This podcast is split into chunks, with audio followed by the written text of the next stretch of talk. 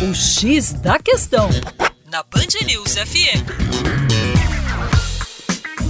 Olá, meu nome é Vitor Augusto e sou professor de Geografia da equipe Terra Negra. Você sabe o porquê e onde instalar um observatório astronômico? Então, eu vou te dar duas opções. Nós temos Belo Horizonte ou São Pedro de Atacama, no Chile. Belo Horizonte é uma das maiores metrópoles do Brasil, com a presença de luzes artificiais muito intensas, além de uma alta nebulosidade que é garantida pela presença de um clima tropical. Já São Pedro de Atacama está em outro tipo climático, o desértico ou árido.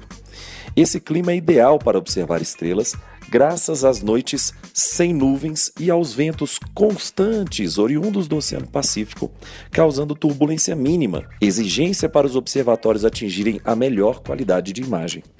O Observatório Alma fica a 40 quilômetros a leste de São Pedro de Atacama. E o mais incrível é que, quando concluído, se transformará no maior observatório do planeta Terra. Consiste em 66 antenas gigantescas, a maioria das quais com diâmetro de cerca de 12 metros. Agora, por que implementar um observatório astronômico tão caro? A necessidade de investimento em pesquisas é básica para qualquer país desenvolver ciência e tecnologia.